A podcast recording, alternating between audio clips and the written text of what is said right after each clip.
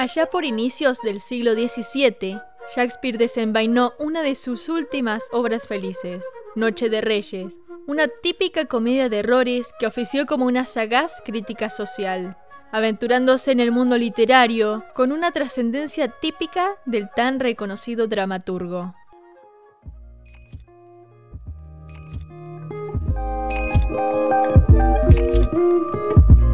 Mi nombre es Ana y esto es Crónicas del Cosmolibros, un podcast donde hablo del vasto universo literario, sus escritores y sus lectores.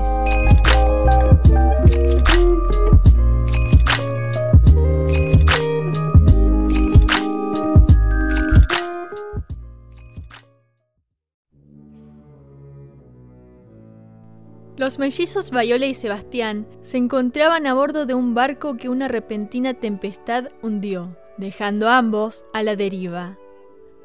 Viola llega acompañada por el capitán del barco a las orillas del reino de Iliria y da a su hermano por muerto. Pero lo que ella no sabía era que él había sobrevivido al naufragio, siendo ayudado por un capitán, Antonio, que le facilita a Sebastián la llegada a Iliria a pesar de que ahí tuviera un pedido de captura de parte del duque Orsino pero estaba dispuesto a hacer cualquier cosa por Sebastián, a quien amaba. Estando sola, Viola se ve obligada a tomar una identidad masculina y logra ingresar de esa manera al servicio del duque Orsino bajo el nombre de Cesario. Así es como Viola termina enamorándose de Orsino, quien para su desgracia no le correspondía del todo. Sí manifestaba afecto quizá amoroso hacia Cesario, pero su verdadero objetivo era desposar a la condesa Olivia. Pero cumplir con su cometido no le sería muy fácil a Orsino, porque Olivia se había recluido en su estancia tras la muerte de su hermano, y ya no permitía a nadie de su mismo poder verla. Es entonces cuando Orsino envía a Cesario a comunicar sus ambiciones matrimoniales a Olivia. Pero la jugada no le sale tan bien porque Olivia no solo lo rechaza, sino que también cae perdidamente enamorada de Cesario que a su vez, ni corto ni perezoso, también aprovecha para coquetear con ella. A la misma vez que Orsino, otros dos hombres se presentan ante Olivia como sus pretendientes. El primero, Sir Andrés Agechik, que era amigo de Sir Tobias Welch, el tío de Olivia.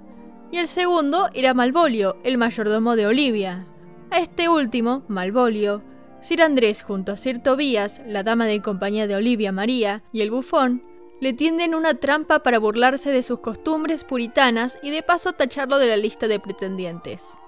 Sin embargo, ninguno de los bromistas contaba con que Cesario era la persona más cercana a desposar a Olivia, así que Sir Andrés Agechik se vale a duelo con quien piensa que es Cesario, pero resulta ser Sebastián que justo pasaba por ahí cuando salió a recorrer Iliria. Para su suerte, Olivia detiene la pelea y le propone matrimonio a Sebastián, en el momento, y él, tan rápido como la hermana, acepta sin dudarlo. La obra culmina con el encuentro cara a cara de ambos mellizos. Sebastián ahora casado con Olivia y Viola todavía con las apariencias de Cesario. Al mismo tiempo, llegan el resto de los personajes que se quedan anonadados al ver a dos Sebastianes o dos Cesarios. Es entonces cuando Viola devela su identidad femenina y el duque Orsino, resignado ante el rechazo de Olivia, se casa con Viola, de quien desde un principio estaba verdaderamente enamorado.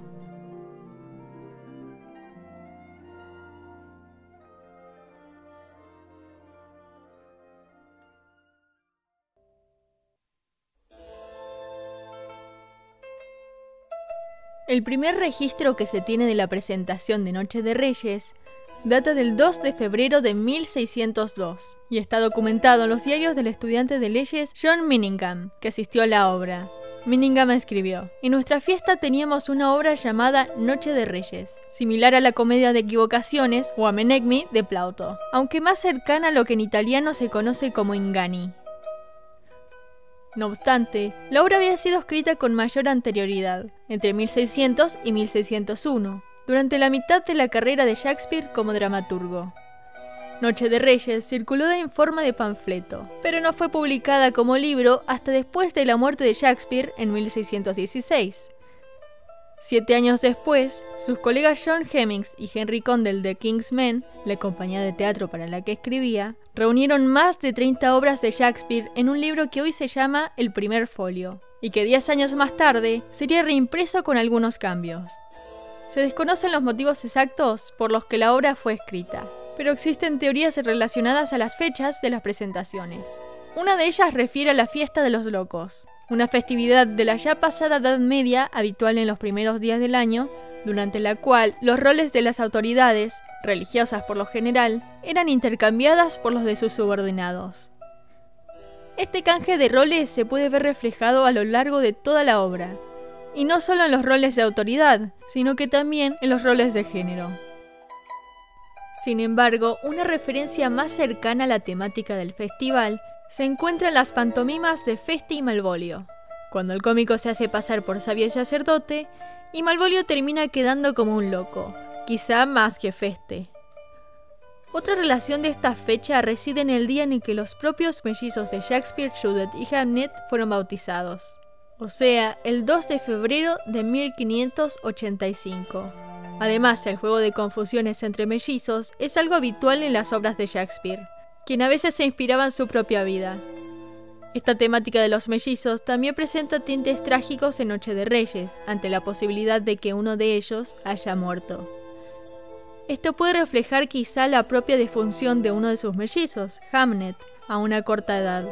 Sin embargo, al final ambos viven, y es esta quizá la realidad idónea que a Shakespeare le hubiera gustado manifestar.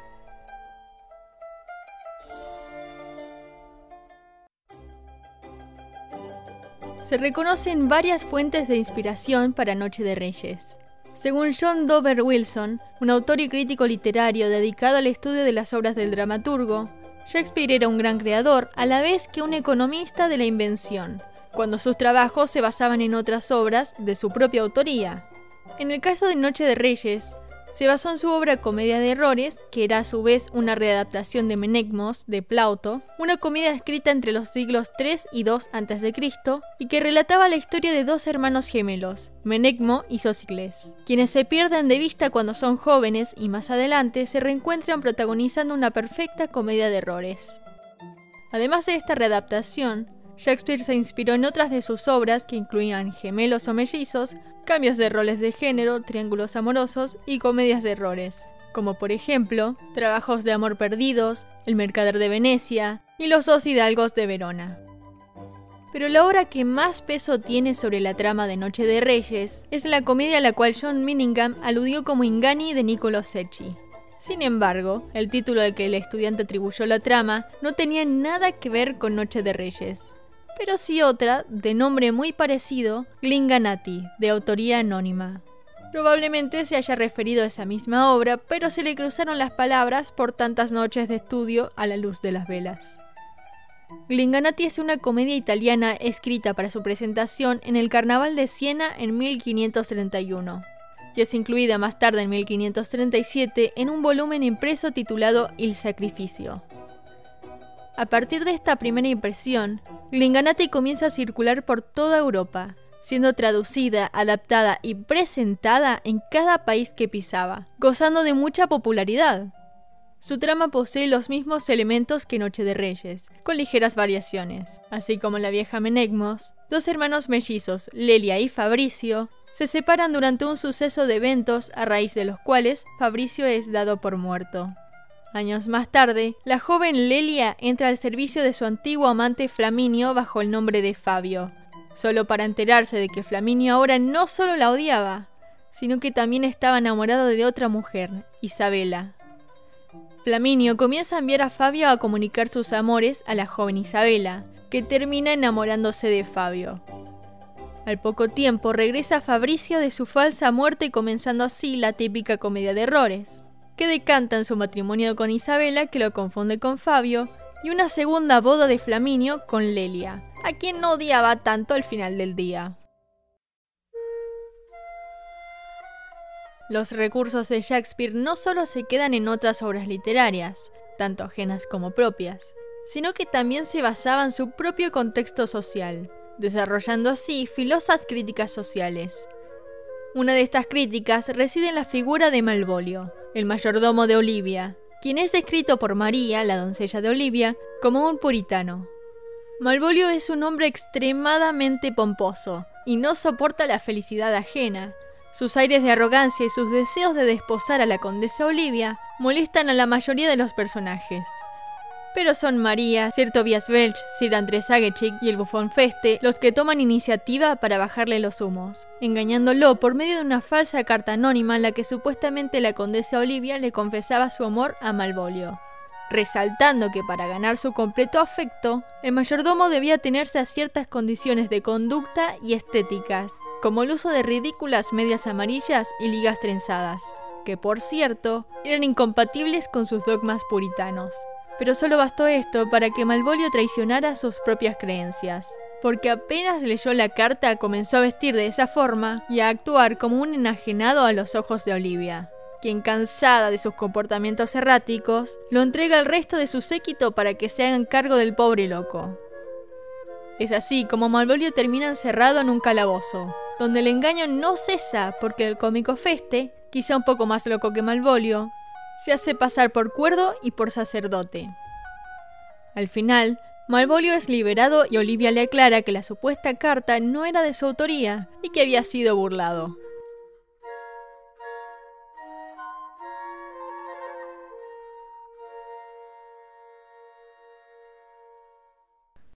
Como personaje, Malvolio representa un grupo histórico a la vez que una época crucial en la historia de Inglaterra. A finales del siglo XVI, el movimiento puritano, caracterizado por un protestantismo militante, comenzaron a manifestar su descontento con la tolerancia de la Iglesia de Inglaterra a los ritos y dogmas de la Iglesia católica, que para los puritanos eran ajenos a sus escrituras sagradas. Su objetivo era entonces purificar la Iglesia de Inglaterra, llegando al poder a mitades del siglo XVII, tras la Primera Guerra Civil Inglesa tiempos en los que la obra Noche de Reyes gozó de una popularidad sin precedentes.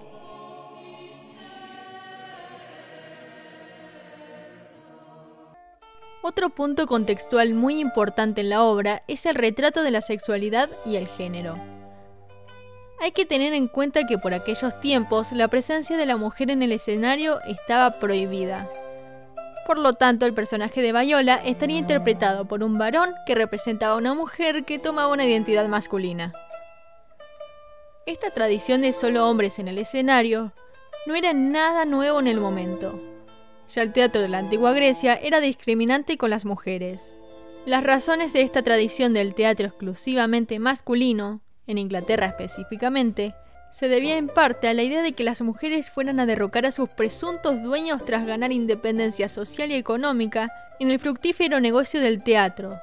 Y por otro lado, también existía el miedo irracional a la sexualidad que era atribuida a la mujer, que antes de convertirse en una noción nula, era todo lo contrario. La mujer para ellos era una persona con un poder erótico capaz de desvirtuar todo lo que conocían. Temían que la presencia de las féminas en el teatro destruyera las barreras impuestas entre los géneros.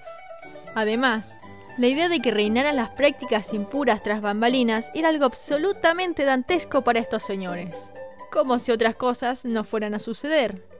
Parecía ser que lo más amenazante era esa heterosexualidad que buscaban limitar. Y en el caso de las obras de Shakespeare, como ya dije, durante esos tiempos los teatros estaban experimentando una presión social e incluso legal del puritanismo, que de a poco iba tomando lugar. Pero lo interesante es que estos grupos sociales no solo condenaban la presencia de la mujer en el escenario, sino que también consideraban maligno el travestismo en el teatro y fuera de él. Lo que Shakespeare hacía entonces con esta obra era quizá desmantelar estos ideales absurdos y contraproducentes. Era una rebelión a las restricciones. Con el elemento del travestismo en sus obras, siempre intencional bajo la pluma de Shakespeare, lo que el dramaturgo hacía era desarticular los estereotipos y jerarquías de género, enfatizando en el carácter performativo de la masculinidad y la feminidad. Lamentablemente, luego de la llegada del puritanismo al poder, los teatros fueron cerrados en 1642 por un periodo que duró hasta 1660, cuando Carlos II de Inglaterra asumió el trono levantando las restricciones del entretenimiento y declarando, además, que los roles femeninos podían ser interpretados por mujeres. Aún así, el miedo de que las mujeres ganaran independencia y rompieran los roles de género en el teatro todavía estaba vigente, pero su presencia ya era un pequeño gran paso.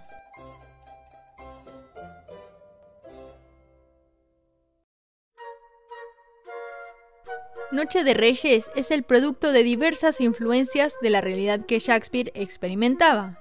Es un reflejo de los tiempos que se estaban gestando y de las concepciones típicas en torno a las temáticas que al día de hoy se siguen discutiendo. Claro que con una noción diferente de las cosas, acorde a su respectivo espacio temporal, pero de todas formas, igual de transgresivo que el resto de sus obras.